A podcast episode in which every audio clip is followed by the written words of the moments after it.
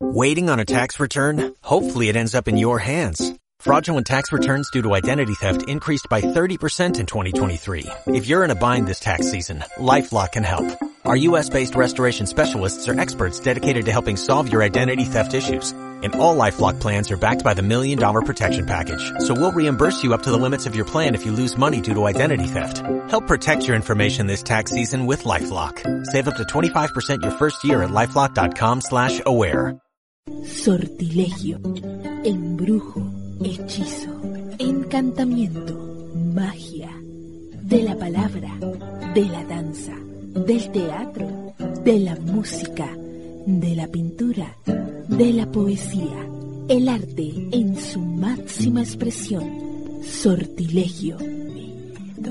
Estoy buscando una palabra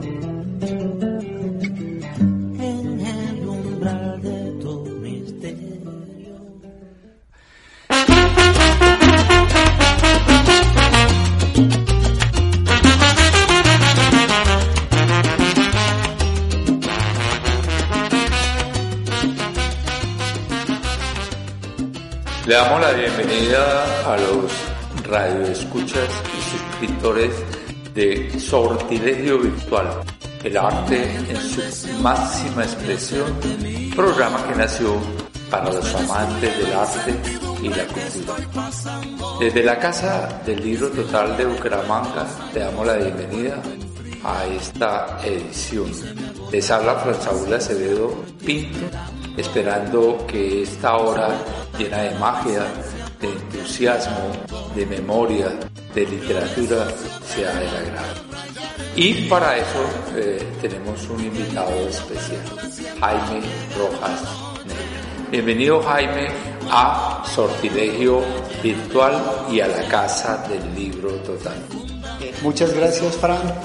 Gracias por acordarse de mí, de este, de de este esqueleto que ya hace más de 10 años eh, prácticamente desaparecí de la vida pública cultural de Bucaramanga y Santander, aunque en mi vida privada seguiré siendo un amante de todas las expresiones depuradas de la cultura, o sea, del arte y especialmente la literatura, sin olvidarme que siempre seré un hincha furibundo de Santa Fe de Bogotá. Ah, yo pensé que el Bucaramanga. No, no, no, no, no estoy tan grave, no estoy tan grave. pero sí, eh, gracias, Fran, eh, muy re- reconstituyente, muy, muy interesante y muy bueno para la cultura.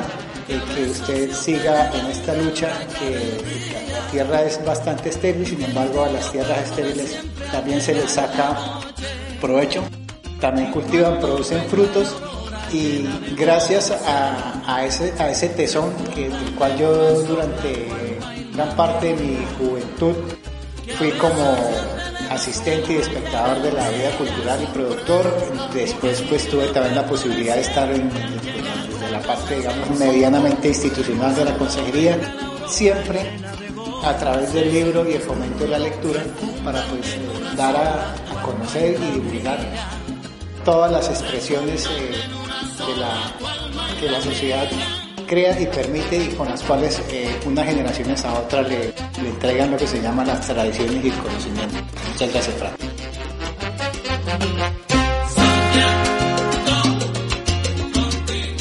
El estar Jaime acá fue muy casual. El invitado era otro. Y esa persona, muy amigo de los dos, Claudio Edgar Anaya, me dijo, oiga, es que Jaime está de paso, porque no lo entrevista, porque él se va para Bogotá y regresa por ahí dentro de un año. Entonces dije, no, pues, qué mejor que esta entrevista eh, hoy lleno de improvisación, eh, no es el espacio ideal, sin libreto porque lo boté en el carro viniendo como de toda prisa. Esperamos que eh, salga eh, de la mejor manera.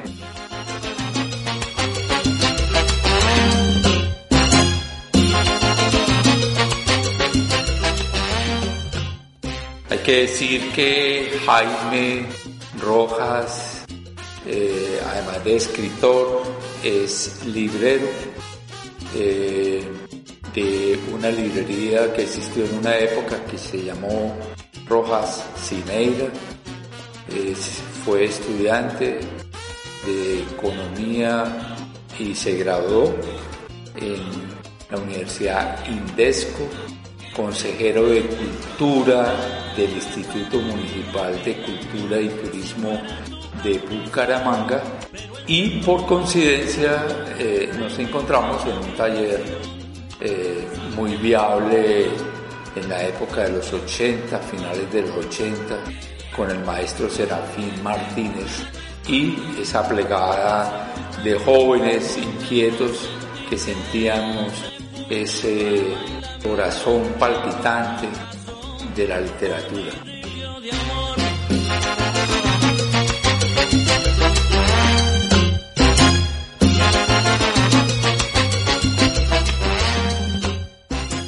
Bueno, Jaime, eh, hubo una época muy especial y que para usted eh, cumplió y fue muy determinante y es eh, cuando en 1982 García Márquez gana el premio de literatura. Se puede decir que él opacó a los otros escritores que venían eh, escribiendo cuentos y novelas. No sé por qué el amor nos brinda una... Gracias, Fran. Eh, no tanto, digamos, opacó, pero cuando hay una, digámosle así, una estrella fulgurante, pues sencillamente ese destello le quita brillo a, las demás estrellas, eh, sin demeritar las obras de los demás, pero era eh, en ese momento cuando, cuando Gabo comenzó a, mostrar sus, sus escritos que son 20 años antes de, su premio Nobel del reconocimiento universal, todavía se vivía aquí en Colombia de la, de la, literatura de eh, rescoldos o restos del romanticismo y de, la, y esta corriente que se llaman los... Mm, que es de las tradiciones y, los, el, y el costumbrismo, de los cuales es muy, digamos, la figura escollante es Tomás Carrasquilla, de la marquesa de John la obra de Carrasquilla, pero Gabo viene a, mostrar ya un concepto de modernidad cuando introduce no esos personajes románticos idealizados, sino cuando comienza a mostrar los problemas sociales que son parte del, del quehacer diario de nosotros, o sea, las familias particulares eso pegado a la historia social, a la historia de, la, digamos, de su región, de, su contexto social, que es el país Colombia, que era lo que quedaba de las guerras eh, civiles de, comienzos de siglos. después de la, guerra civil, la última que fue la guerra de los 10 se acabó en 1902 o 1903 con la batalla aquí de Palo Negro. Eso generó en un montón de pequeñas repúblicas independientes, pequeños estados pequeños feudos que generaron una fragmentación en la cultura de acuerdo a las regiones y ese, ese tipo de sociedad, ese tipo de situaciones que, que produjo esas circunstancias particulares son los materiales con que Gabo comienza a construir su, su obra. Entonces, la modernidad, los conceptos de renovación en cuanto a la literatura, al arte de la literatura, está en plasmar en un texto eh, esas contradicciones sociales que, afloran con las nuevas circunstancias. Ya desaparecen esas, ese tipo de sociedad medio feudal de los señores de las grandes fincas y se comienzan a formar las, las pequeñas ciudades, los, pequeños villorios, las villas o los pueblos. Se comienza también a madurar en el, en el aspecto político porque se empiezan a, si bien no habían elecciones, digamos, para popular de alcaldes, o si había para presidente, que todavía eran, eran cerradas porque solo, solo podían votar los delegados de los partidos de cada región, pero se comienza a formar las, las pequeñas urbes y en esas pequeñas urbes reflejan las contradicciones propias de esa sociedad de ese momento. García Márquez toma todos esos materiales, más las historias contadas por su entorno familiar, y las plasma en las, obras de él, en La hojarasca, en Puñales de la Mama Grande, y le mezcla toda esa imaginería popular, entonces lleva a formar y a proponer la posibilidad de una cultura nacional popular partiendo de qué? Partiendo de mostrar las circunstancias particulares de una sociedad en un momento histórico único e irrepetible, que es esa, esas figuras que aparecen en la, en la obra de él y que aparecen de, de, carne y hueso en la realidad colombiana, que son todos los generales y todas las situaciones particulares que vienen del, del, conflicto social armado que son las guerras civiles y un montón de generales y coroneles una obra que se llama El coronel tiene quien escriba es la historia particular de uno de estos combatientes que se quedó pues esperando que le llegara su pensión. Pero en, esencia es mostrar la transformación social de sociedad feudal a sociedad rural, urbana, donde comienza a aparecer el elemento político en la formación de la, de la estructura social. Eso es una... sí, eh, hay algo muy importante que usted cuenta y es cómo hace el rompimiento de esa literatura romántica y soñadora, ¿cierto? Y pasa lo que él llamó el realismo mágico.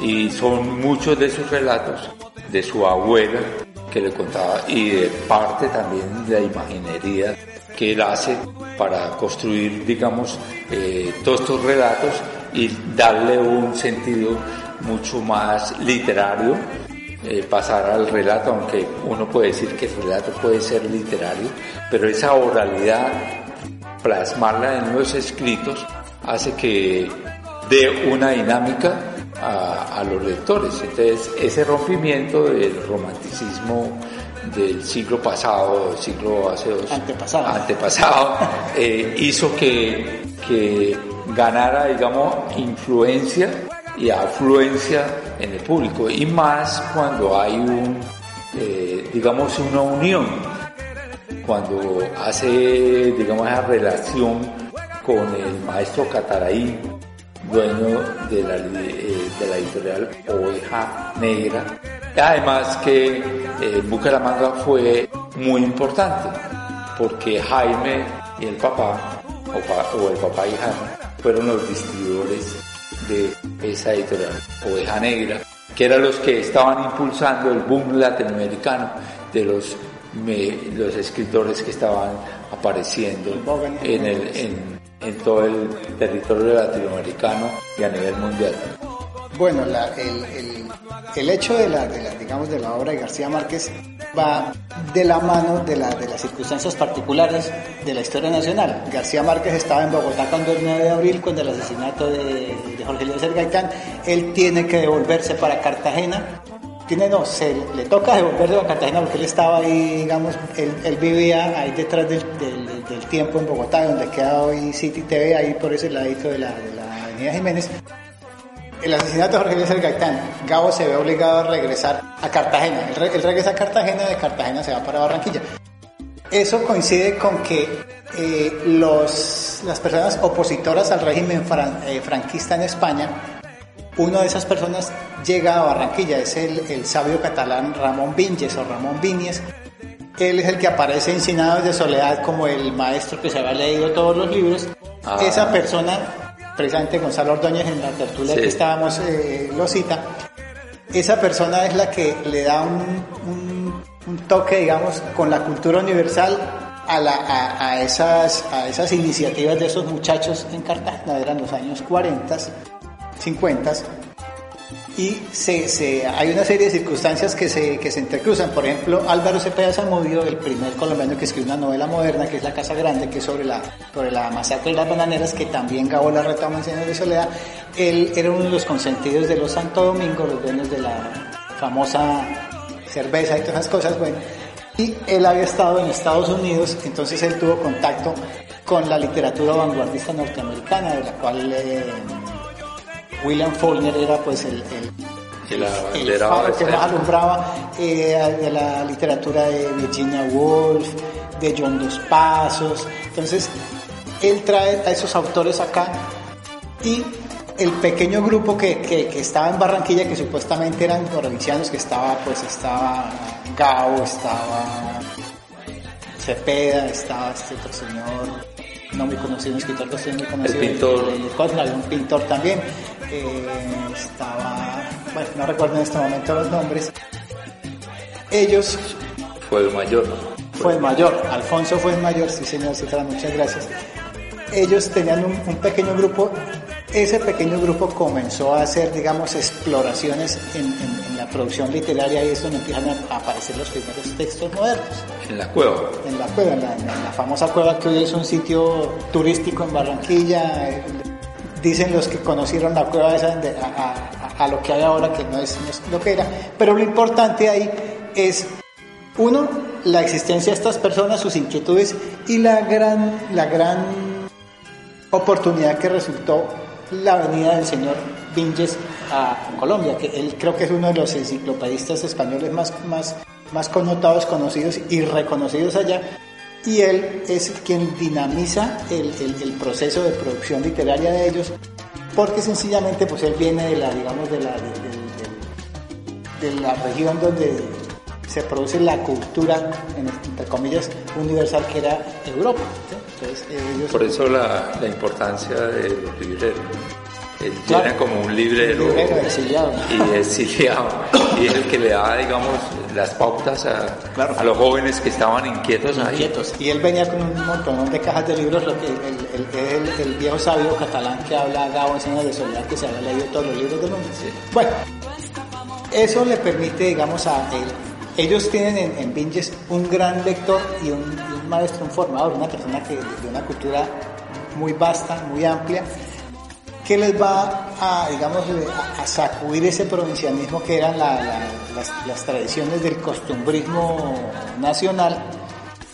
Y como Gabo es un gran lector, Cepeda se ha movido a conocer la literatura norteamericana, pues eso los lleva a producir unos textos que van en concordancia con lo que está realmente sucediendo con la historia nacional, que, es- que son los episodios de la violencia que se genera por, la, por la- el asesinato de, de Jorge Eliezer Gaitán, en lo que genera todo eso, y eso se refleja, por una parte, en la obra de Gabo, más toda la imaginería de las historias que le contaban las, las, las tías de él y la, y la, y la familia, porque si uno mira las, las escenas de soledad, es la historia de la familia Buen Día, repetida muchísimas veces con diferentes personajes, pero esos personajes son la tipicidad de lo que ocurre, en la- sociedad colombiana.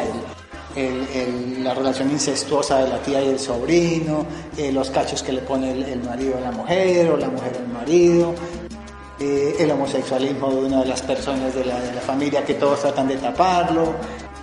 Es, es, es, es una muestra de la, de la, de la en, en bruto y en pequeño, en micro, de lo que es una, foto de la, de, la, de la realidad nacional o de la cultura colombiana. El aporte de Gabo a la, formación de una cultura nacional popular está en que en reconocer nuestra realidad y volver, darle un,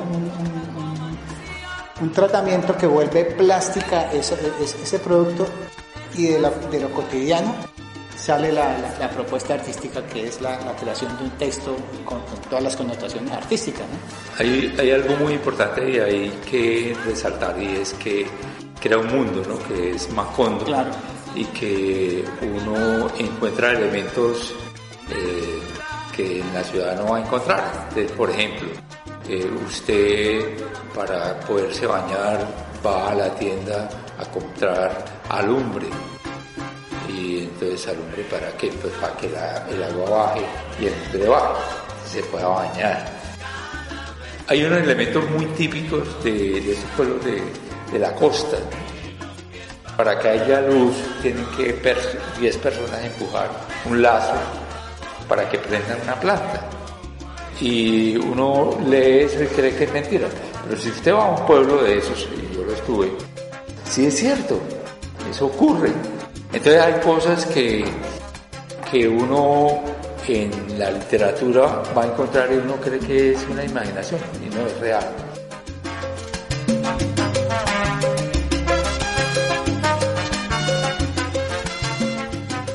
Bueno, Jaime, ahora que estamos aquí en medio del café, este café es un café que están promoviendo aquí en la Casa del Libro Total y se llama Café Total.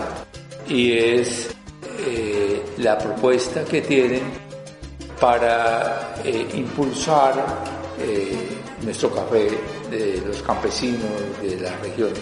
Y este café se llama eh, de Zapatoca y es café de la sierra. Entonces podemos brindar.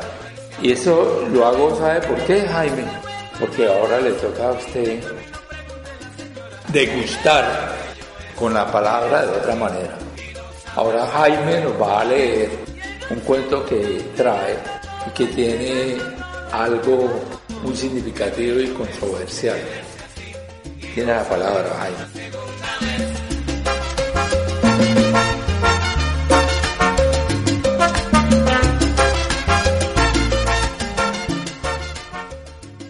Muchas gracias, Fran. Eh, antes de leer el texto, eh, este texto pues es eh, uno, de, un- uno de, los, de los cuentos de un libro que tengo en preparación. Eh, tengo que hacer claridad que aunque mi encarrete siempre ha sido la literatura, no soy escritor de profesión, en el sentido de escritor es el que vive de lo que escribe.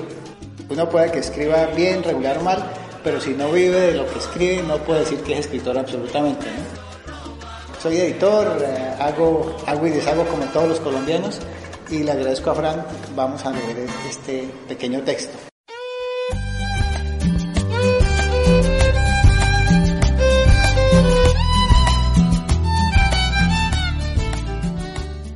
Se llama Lucifer. Quitémonos los anteojos porque el problema mío visual es de lejos, no de cerca. Toc, toc, toc, toc, toc, toc. Es el sonido característico de su caminar cargado de música proveniente del par de tacones que siempre la acompañan. Sus zancos, ángeles de la guarda, comillas, no me desamparan ni de noche ni de día, cierro comillas, como los llama.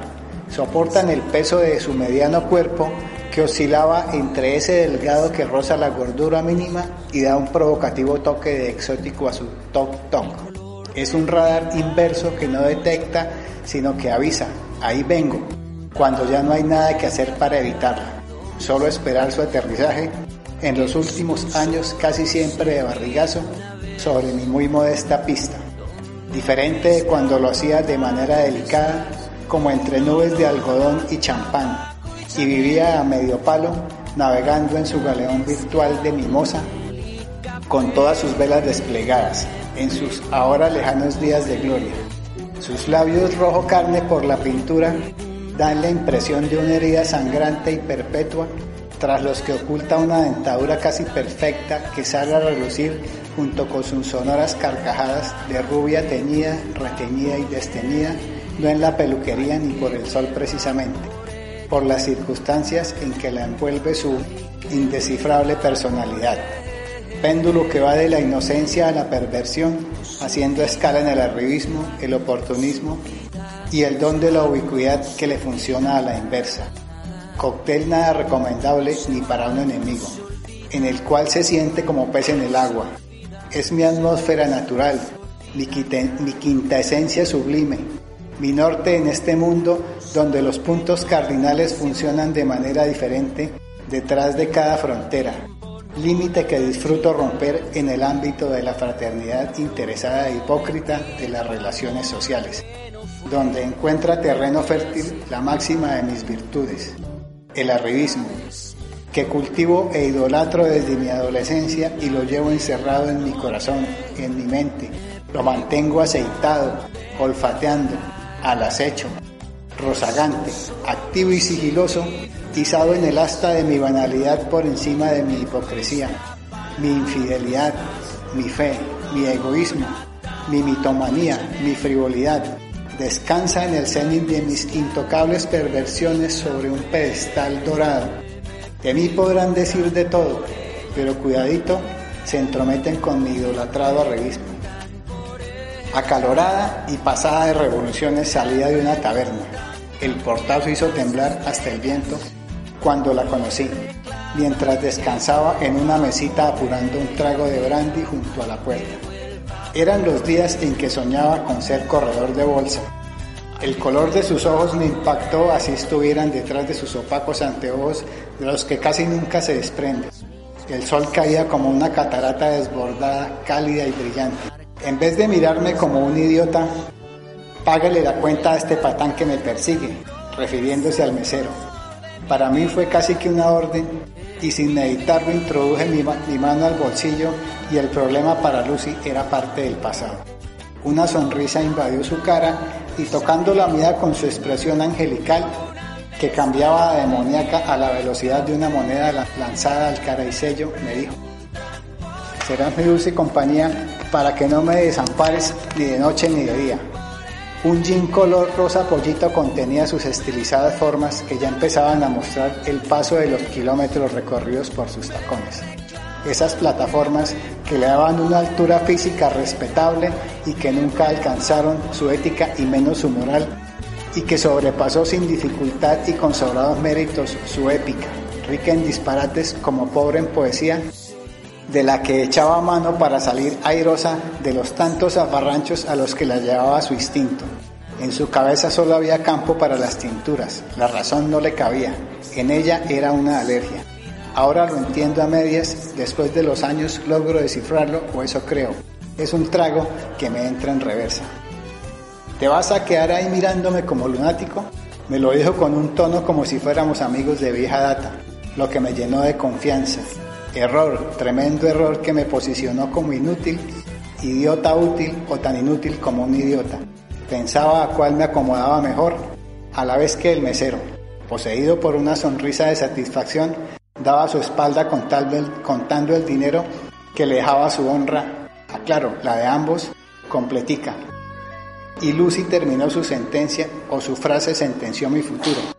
Con tu pinta de hombre de mundo y ese maletín de ejecutivo, ¿qué haces en la entrada de este bar de mala muerte? Olvidando que hacía par segundos había salido de ahí con el agravante de traer a su espalda un mesero cuenta en mano. Así como el viento o el clima era su temperamento, impredecible, y el más audaz de los embaucadores en nigromancia habría podido hacerle una cercana predicción. Tenía el don de los políticos. Cambiaba de dirección cuando menos espera. Y en uno de esos cambios quedé por fuera del baile, en el que ya no era su parejo preferido. Otro le había cogido el paso. Era uno de los tantos salvadores. Haciendo honor a la verdad, debo quitar los paréntesis a tantos y cambiar la A por una O. Ahora pertenezco al gremio de los ex salvadores para no dejar tan maltrecha mi dignidad que, como dice la jerga popular, estaba como sacadura de muela, sangrante y descarnada. A esta la anestesia no le hace efecto, diría yo, no le afecta. Hombre de mundo y maletín de ejecutivo, más mi sueño de corredor de bolsa, profesión que Lucy nunca llegó a comprender del todo, caminaba de la mano con ella. Sería hacer afirmaciones fatuas, me llevaba de la mano como a infante al cruzar una calle. Vamos para la casa de una tía, que en realidad hasta el otro día fue su tía, o la forma española de endilgárselo a cualquier tía. Caminamos la avenida, no se fijaba en vitrinas, no respondía saludos y menos contestaba señas. Cubría su pecho una delicada blusa negra escotada con pinta de ser para, para tierra cálida. Era de esas personas que todo le luce y llamándose Lucy poseía la magia de volver todo lo falso verdadero. Esa fue su vocación desaprovechada, política. Sumergido en mis cálculos sobre los linderos de la simpática rubia, llegamos a una casa con portón de madera, la de su tía. Abrió con una llave que guardaba en su bolso, de donde extrajo más objetos raros que en un museo. Una brújula, dos haces de póker, un dedal preservativo y anticonceptivos, un rosario al divino niño, hilo de agujas, hasta un sobre con azúcar, un equeco, cabeza reducida para vudú. Ten esto, un fajo de billetes falsos y un objeto arqueológico, una hoja de papel carbón. Buscó su habitación en el piso bajo, junto a una pequeña cocina y el baño. Lanzó el bolso sobre la cama y me dijo, ya regreso. Escuché que discutía con alguien. Debería ser su tía porque solo la familia se cobra sus cuentas a viva voz y a alto volumen. Que el dinero, muchos días, siempre lo mismo. Regresó con su toc toc natural más una botella de, vino. La bebimos, después vino otra y otra. Igual los jadeos mientras nos amamos hasta entrado el amanecer de terciopelo y uvas en el horizonte de un desteñido cuadro marino que adorna la cabecera de su habitación. Al otro día, cuando salí de la casa, su tía la esperaba en la puerta y le dijo, la única virtud que le faltaba cultivar, el incesto, a lo que respondió, le dije, primo, un viento frío se llevó mi resaca. Desayunamos en un café cercano y le insinué, trae tu ropa. Antes de terminar mi café, estaba ella de vuelta con un morral a su espalda y aterrizamos en mi modesto apartamento compartido con un amigo, quien al verla olvidó su profesión de fotógrafo y asumió la de matemático. Si compartimos la renta, los servicios y el mercado, podemos compartir la mona. Te comparto la mona de fumar, esta me la dejas quieta. Mi respuesta fue el fin de las divisiones. El hombre sacó sus chiros y se perdió, no solo él, también el equilibrio de mi precaria economía. Pero mi felicidad iba en aumento, mi entusiasmo también y por el mismo camino mi sobregiro.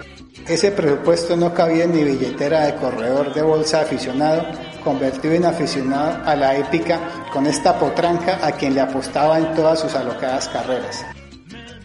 Así llegara de última en sus carreras de modelo, vedette, diva, cantante y actriz, estrenaba vestidos, tacones, cosméticos y yo estrenaba tarjeta, sobregiro y banco. La ruleta a la que apostaba mi suerte nunca me sonrió. Al mal tiempo, buena cara, me decía Lucy mientras autografiaba otro de los tantos recibos de la mirada de tarjetas de dinero plástico que crecían con la firmeza de un castillo de naipes. Era tiempo de hacer un alto. Abro paréntesis. Los polvos más caros son los que no se pagan. Cierro paréntesis. Y mirar las cosas con cierta calma que nos deja las llamadas de los jurídicos de los bancos. Señor Martínez, ¿es usted o hablo con su ego? Egoísmo fue el que comenzó a exhibir Lucy cuando la sequía desértica del efectivo comenzaba a hacer su cabeza de playa hasta, hasta en el marrano alcancía para las monedas de 500 y 1000, que ya escaseaban tanto como en ella la ética y las razonables excusas ya no le funcionaban ni conmigo. Mis salidas a la pasarela pronto nos sacarán de esta. Era su recurrente motivo para animarme a, que los días de gloria están más cerca que nunca. Y yo en mi artrítico cerebro invertía el orden de sus palabras, más lejos que siempre. Su otra razón, en algún bar puedo ser cantante, ahora lo escuchaba destemplado, falto de armonía, o la tapa de sus razones. En alguna productora de cine y TV todavía me recuerdan. Y mis acciones en la bolsa a la baja.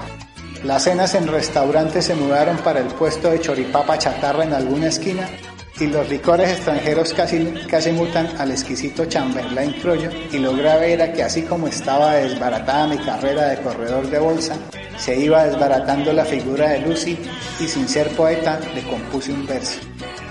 Lucy, Ahora no luces como Lucías, luces sin luces, Lucías, que para nada le agradó. En fin, nuestra voluntad como los deseos y los amores son tan frágiles, tan frágiles, y hacía recordar al cara de caballo de la vida profunda siendo, siendo ella tan plana, tan plana. Tal vez bajo otro cielo la dicha nos sonría. La vida es y ancha como el mar. Así, sin nada de poesía nos fuimos distanciando y como dice la ranchera, la distancia entre los dos es cada vez más grande. Nuestro, digo nuestro, repleto de hipocresía, pues ese nuestro era un frío singular de mi dinero plástico, de plástico tan desacreditado como el plástico ante los ambientalistas.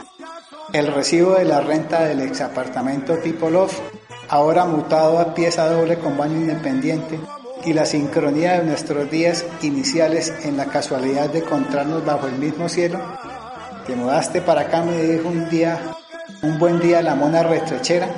Sus acciones tendían a la baja en mi tabla de cotización de sus valores caídos tan bajo como en los días del pánico bursátil de Wall Street tras la mollona de las Torres Gemelas y el Pentágono. Bueno, todavía tengo mi carga de buen humor negro, como el horizonte que me espera. También me queda algo de certeza en mis predicciones y un golpe de suerte que tocó al café y al petróleo me permite salir de la pieza con baño independiente y retornar a otro vecindario con mi apartamento tipo loft y Lucy reestrenaba su arribismo barnizado de hipocresía y afecto que lo detectaba cualquier tarado menos uno, yo. La pequeña bonanza me permitió dar cristiana sepultura, aparte de mis culebras y reestrenar cuentas, bancos y dinero plástico y por supuesto afecto, interés. Pero no hay bonanza que dure 100 años ni acciones que la resistan. Así como una bomba de cumpleaños tocada por un alfiler, se desinfló la prosperidad y por efecto dominó sus amores. Gastados de tanto trote los clavos que sostenían sus cerraduras, sus tacos, la desnudaron, floja de cascos, aunque ese striptease para mí ya no valía un peso. Igual a mis acciones en la bolsa, todo cabe en la bolsa de la basura, como las noches de taberna de salsa y vino, el champán y caviar, y nuestros amaneceres con tu aroma de canela y tu piel de durazno donde morderte era la gloria del pecado y mis promesas tan endebles como mis acciones y tus valores.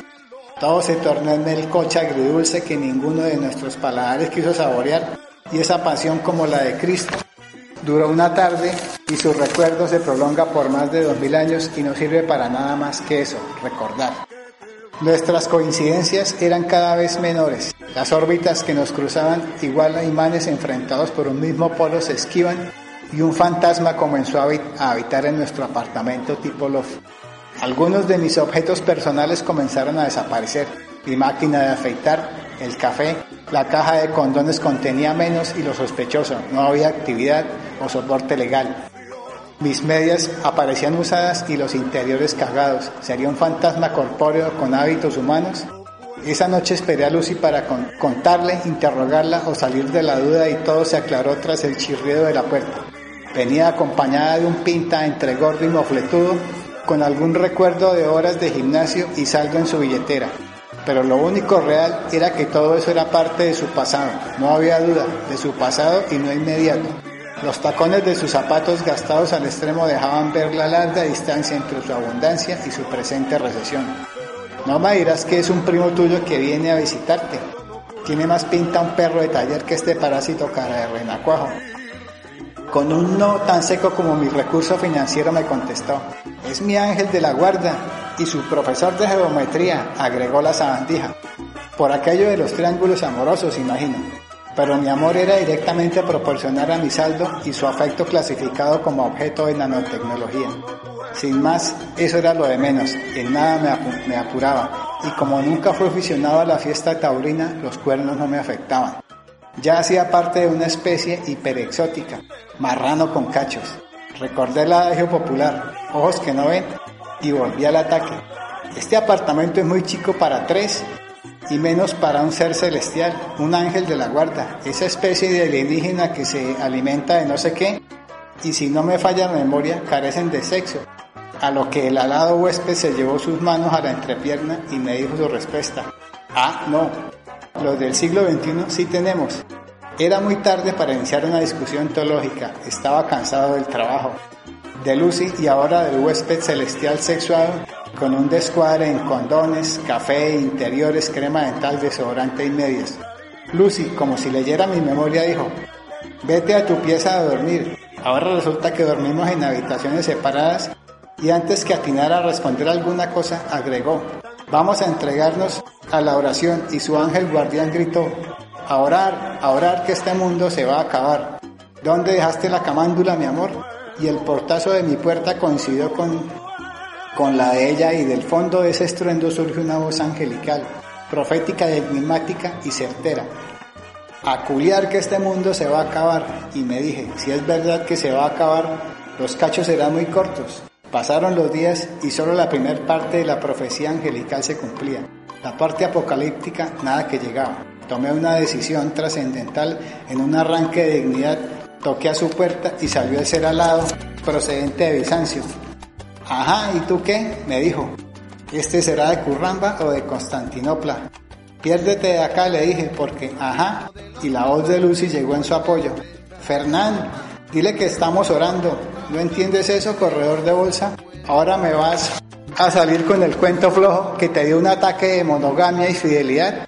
Recuerda que soy fiel a mi infidelidad Herda, dijo el etéreo y desplumado personaje.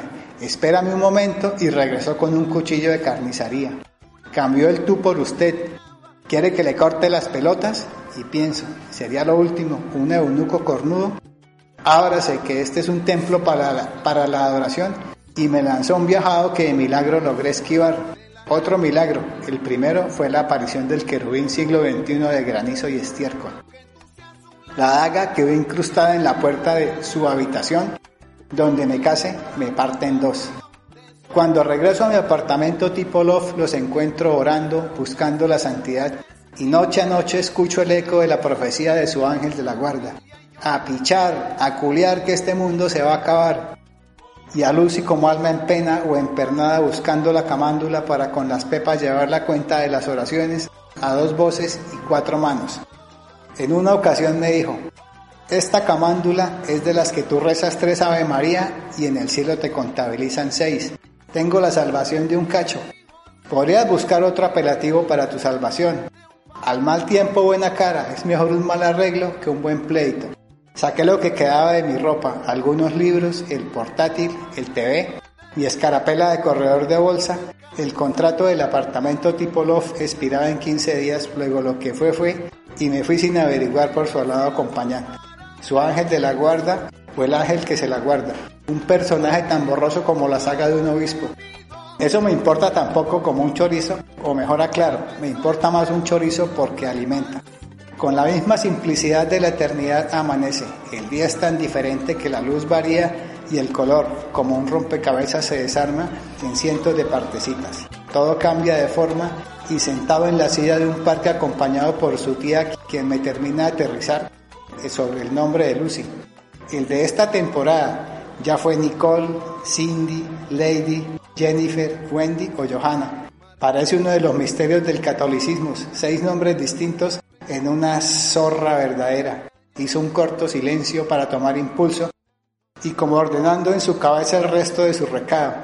Esa zorra, perra, zapa regalada, su chapa real es Nicefora Encarnación y su lugar de nacimiento, que Costa del Sol, Malibú, Bahía o Dubái. Como suele afirmar, se lo disputan entre Sutamarchán, Becerril, Ambalema y Chinácota. La veo en mis recuerdos ahora, unos años después, y me digo, a su nombre de combate, Lucy, puedo agregar las iniciales de su ángel guardián, Fernán, Lucifer. Miro a la mujer de cabello rubio y dentadura casi perfecta de la manera más extraña posible. Todavía me da vueltas en la cabeza la metamorfosis de ella. Muta de caviar a bagre, que la convierte en una especie tan rara como la mía, marrano con cachos, mientras sigo apostando al chance a ver si le pego o espero otra bonanza bursátil ya no de café y petróleo, sino de coca y amapola, nivelo mis acciones de corredor de bolsa y rento otro apartamento tipo loft.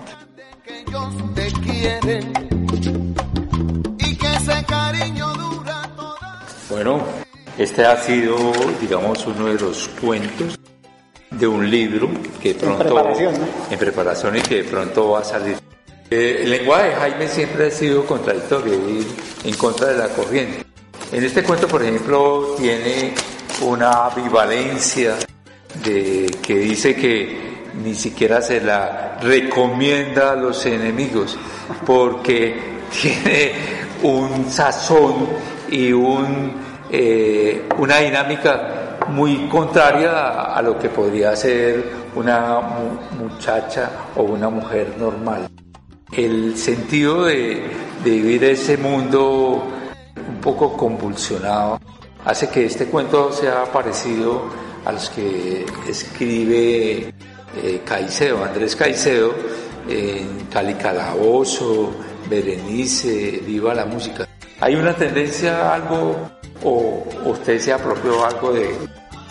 Pues, digamos, las circunstancias digamos, de la literatura urbana, ya abiertamente urbana, de sociedades que son, que nosotros nacimos en la ciudad, nos educamos en la ciudad y creo que moriremos en la ciudad, ¿no? Es muy diferente a la, a la sociedad de los años 50 hacia atrás, que es el tránsito de lo rural a lo urbano.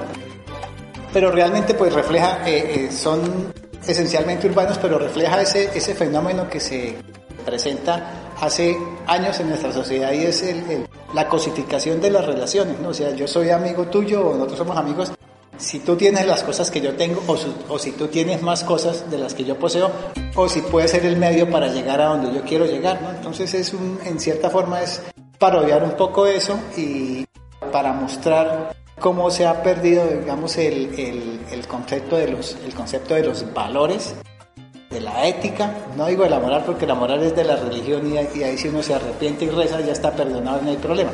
Pero sí la, la ética también se ha venido, digamos que, erosionando porque prima el utilitarismo y, la, y, y, y media en qué me beneficia la amistad contigo, ¿no? Nosotros, digamos, nos conocimos por qué, por el carrete, por las letras y por la cultura.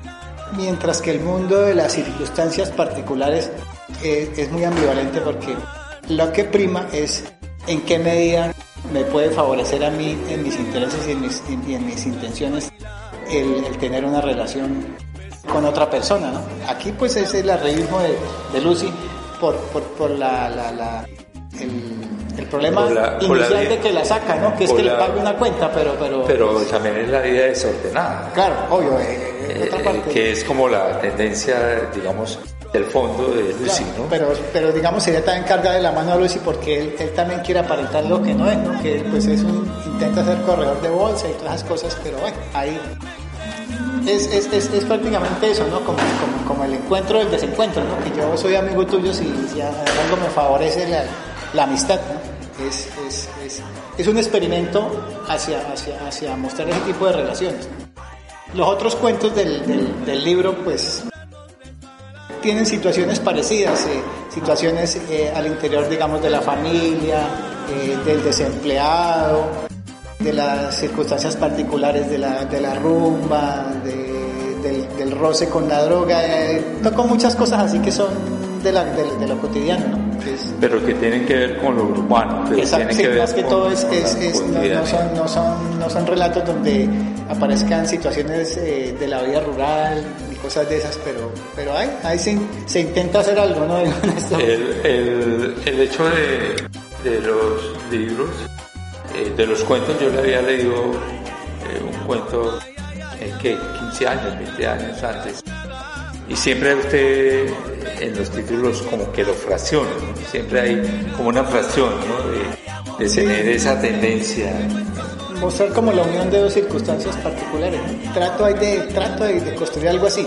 Yo venía escribiendo pero en prensa, ¿no? o sea, eh, columna de opinión, que pues es muy diferente a, a, tratar de hacer un texto abiertamente de ficción, ¿no? Pues, que son cosas totalmente diferentes. Y estuve pues ahora que, me radiqué en Bogotá, que nunca he dejado de leer, pero entonces eh, tenía como una deuda conmigo acerca de, intentar algo. Entonces, pues este es el, intento.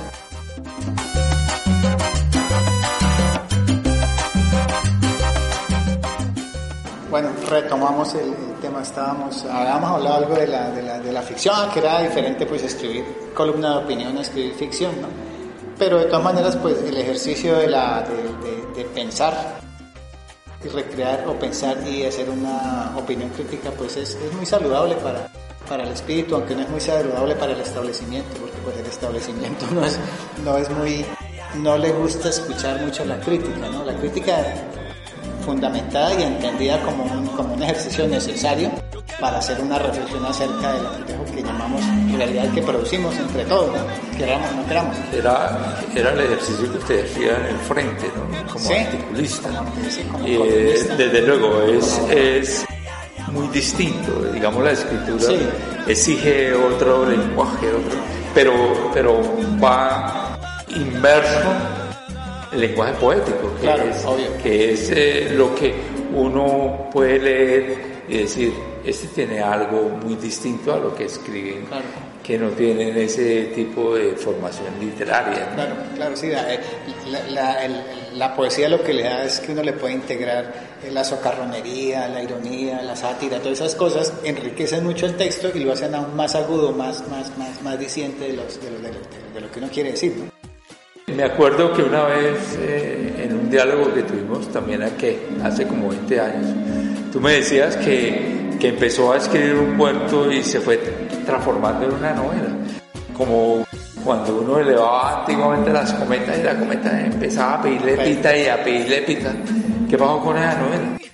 Yo la escribí, después me puse a leerla, traté de reescribirla, terminé deformándola, después me quedaron unos ensayos que estaban al interior de la novela, pero como novela no funcionó la cosa, entonces Eh, extraje, extracté los ensayos y yo después me encontré que tenía como más esencia de, escribir ensayo. Inclusive cuando en mis años de estudiante universitario, varios profesores fueron los que me, me animaron, me dijeron, escriba, usted no, lo hace mal, porque cuando uno pues empieza en la universidad el primer año, es, casi como colegio, ¿no? Pero ya el segundo año ya le empiezan a decir, traiga un ensayo sobre tal cosa. Una de las sorpresas mías fue que la mayoría de compañeros no sabían que era un ensayo. ya hay gente que está en la universidad. ¿sí? Sí, sí. Y entonces fue, yo me acuerdo de un profesor que nos dictaba algo de historia, uno fue Caicedo, me dijo, oiga, usted no lo hace mal, usted escribe, le dije, no, pero yo soy buen lector, pues digo, bueno, leo, me gusta la lectura, me dijo, se le nota porque eh, eh, tiene como, estructura, estructura en lo que escribes, eh, tiene como una- un discursito. Entonces me, me animó y después cuando Ernesto Rueda Suárez también nos dictó unos de algo de ciencia política, nos hizo unos ensayos y yo también me di cuenta que fui el único que le llevé cuatro hojitas, los otros llevaban por media hoja así mucho, pero era, claro, yo eso lo vine a descubrir muchos años después cuando leí cosas sobre la formación de lectura, la estructura mental, la estructura de los textos, cuando eh, asistí a un taller de literatura donde nos conocimos que ya Sera- Serafín Martínez, que quien había sido decano de la universidad, era pues una, era, es una autoridad, nos, nos habló ya, digamos, del- del subsuelo de la literatura. Entonces yo dije, claro, logré escribir, pero porque tenía, el, traía la, la, la, la, la experiencia de, de haber leído, entonces conocía las estructuras de, cómo se conocía la estructura sin conocer la teoría de la estructura literaria entonces ya sabía más o menos que cómo se echaba un discurso eso fue muy importante para mí Pero hay algo que tú hablas de, de ese taller que fue en el año, si no estoy mal, en 1989. no los talleres fueron como 84 85 por ahí. 85 86 más o menos era como Sí, en la sí. mitad de la década Sí, de los sí, 80 era de los 80. Pero que empezó como un taller de narrativa sí y que me acuerdo que fue en el último piso de la biblioteca Gabriel Turbay, en el cual apenas estaba reconstruyendo la biblioteca. Ese piso no había nada y se escribía uno, valía como 10 pesos y llegaron 150 personas. Y hubo una frase que dijo Serafín y que yo le pregunté, él era eh, muy socarrón y, era muy inteligente en sus cosas. Entonces dijo, aquel que quiera aprender a escribir no vuelva. Y entonces al, al- eran los sábados, al sábado siguiente había 100 personas, empezó con 150 personas y terminamos, digo terminamos 13, yo me acuerdo de ese número, por los 13 pánidas. sí Y entonces hay una coincidencia de la gente que escribía y que resultó la gran mayoría escribiendo poesía. Y que están en el medio y que siguen escribiendo, que es como lo interesante de esto. Y la semilla que él sembró eh, de ser uno crítico en lo que escribe. Entonces por eso tal vez usted rompió la novela. Sí, y, y- y- y también uno todo lo hace con muy buenas intenciones, ¿no? Como Hitler. Sí, sí, sí. Pero eh, una cosa son las intenciones, otra cosa son los resultados. Y Serafín era muy crítico en eso, decía, hay que saber evaluarse, hay que mirar, mire muy bien lo que, lo, lo que usted lea, relea, eh, ve a ver si usted logra sorprenderse lo que, de lo que escribió. Y- y recuerdo muchísimo que él, de todo lo que llevábamos, decía, tiene muy buenas intenciones, pero Le Trabajen, falta. trabajen. Claro, Sí, claro. sí. No, no fue esas sociedades de mutuo elogio porque ahora hay montonones de, de premios y de convocatorias, eso viven saliendo. Y yo me pongo a leer, a leer muchas cosas y, y no, realmente son lenguajes muy planos, muy narracioncitas más o menos amenas, pero no, no, que no cuestionan y que sobre todo que no es una exploración al interior del lenguaje de, la- de- de las posibilidades que puede ofrecer. Había, ¿no? había un lenguaje que él decía, eh, cuando uno le llevaba el escrito, que había un filtro. Era profesor decano de la facultad de literatura. Decía, tienen que escribirlo dos veces, o tres veces, o cinco veces. Él no le decía eso es malo, ¿no? Utilizaba un lenguaje muy Claro, distinto, sí, ¿no? sí, sí, sí. Pero ya que estamos hablando de la biblioteca, el paso cuando hubo el Instituto Municipal de Cultura y Turismo, usted fue consejero de- del Instituto eh, de Literatura y impulsó unos fondos bibliográficos allí como el concurso de cuentos, como el concurso de novela y eh, algo que muy importante pues para la ciudad y para la gente que se sentaba al frente de la biblioteca es que empieza a cristalizarse como la biblioteca Pablo Sogoldi, más que la biblioteca el, la plazoleta. La plazoleta. Sí, ese fue el, paso por la consejería es muy importante, muy enriquecedor, mm, una experiencia ciudadana que dulce pero amarga, ¿no? O sea, es, es encontrarse usted con, con el establecimiento oficial y uno es delegado, uno cumple una función pública, pero no es funcionario público, ¿sí? Porque uno llega ya por elecciones, no es que me recomendó tal o cual. Entonces, pues es, es importantísimo. Es una experiencia enriquecedora, sirvió para hacer muchas cosas, para fomento de lectura, para editar la biblioteca de autores regionales, para eh, tratar uno de, convencer a, los, las autoridades eh, municipales de la necesidad de invertir más en cultura, de hacer programas de fomento de lectura, de fortalecimiento de las bibliotecas, de participación ciudadana, de formar eh, la posibilidad de la lectura como pasaporte o el pasaje para comenzar a mirar el mundo de una manera menos arcaica y menos provinciana. Eh, hay montones de posibilidades que se ofrecen y uno tiene pues que, escoger algunas pocas para, tratar de, que quede algún resultado. Nosotros logramos una biblioteca, logramos eh, conformar un grupo de personas que estaban trabajando en eso. Lástima que, que digamos, no, como carecen, esos espacios de, participación carecen de presupuesto, pues cuando llega el nuevo, mm, eh, encuentra todo en cero, ¿no? Y que no existe la, digamos, la tradición para yo te entrego lo que hice y tratemos de continuarlo o establecer unos planes, digamos, de desarrollo, un plan de cosas así para, para, para, que, para que a la vuelta de, de 10 años se pueda ver, mirar atrás y que se vea que, que, que, se viene haciendo un trabajo más o menos mancomunado y con una cierta dirección.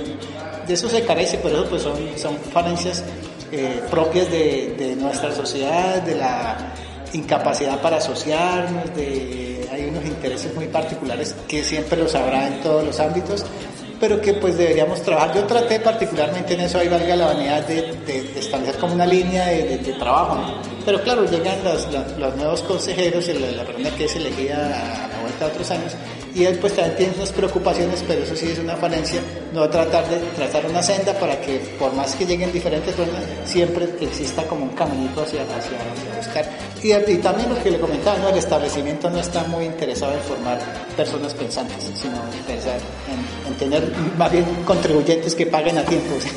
bueno, Jaime, antes de terminar, eh, hay que primero agradecer que usted haya venido, a pesar a pesar de todas estas dificultades, a pesar de que el libreto se me haya perdido en el carro, a pesar de los contratiempos que hemos tenido, pero que es muy importante saber, eh, por ejemplo, cuándo sería la publicación del libro, este libro de cuentos.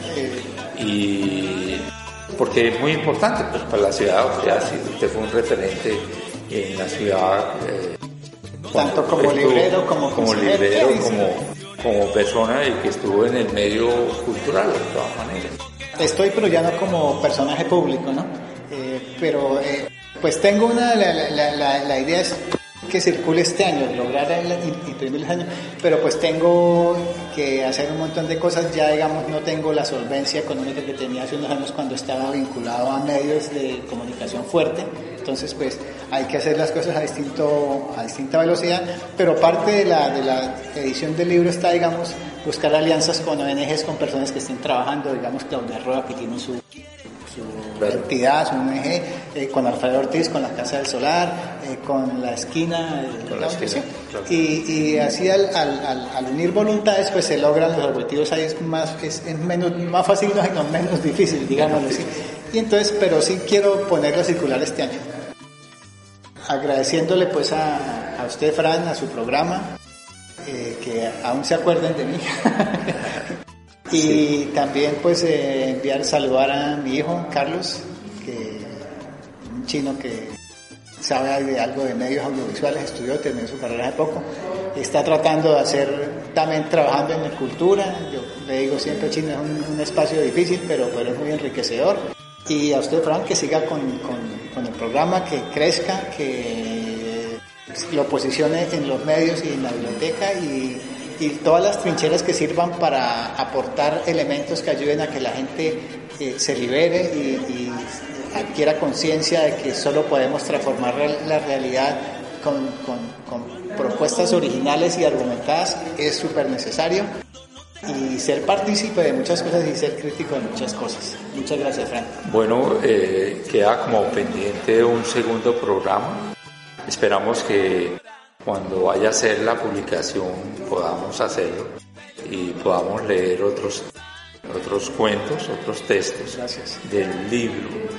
Agradecemos a, a los escuchas de Radio Tusitala, a los audiovisuales eh, que están en este medio de YouTube. Es un programa nuevo que apenas empieza a aparecer con sortilegio virtual. Cualquier inquietud o opinión que quieran tener de este programa o los anteriores lo pueden hacer por radio tusitala arroba gmail. Eh, les habló Fran Saúl Acevedo esperando que en el próximo programa pues nos tengamos estos inconvenientes. Muchas gracias. Muchas gracias, Jaime. Gracias, Frank. Y también agradecerle a Claudio Anaya, que fue el que me conectó nuevamente por aquí. Muchas gracias, Frank.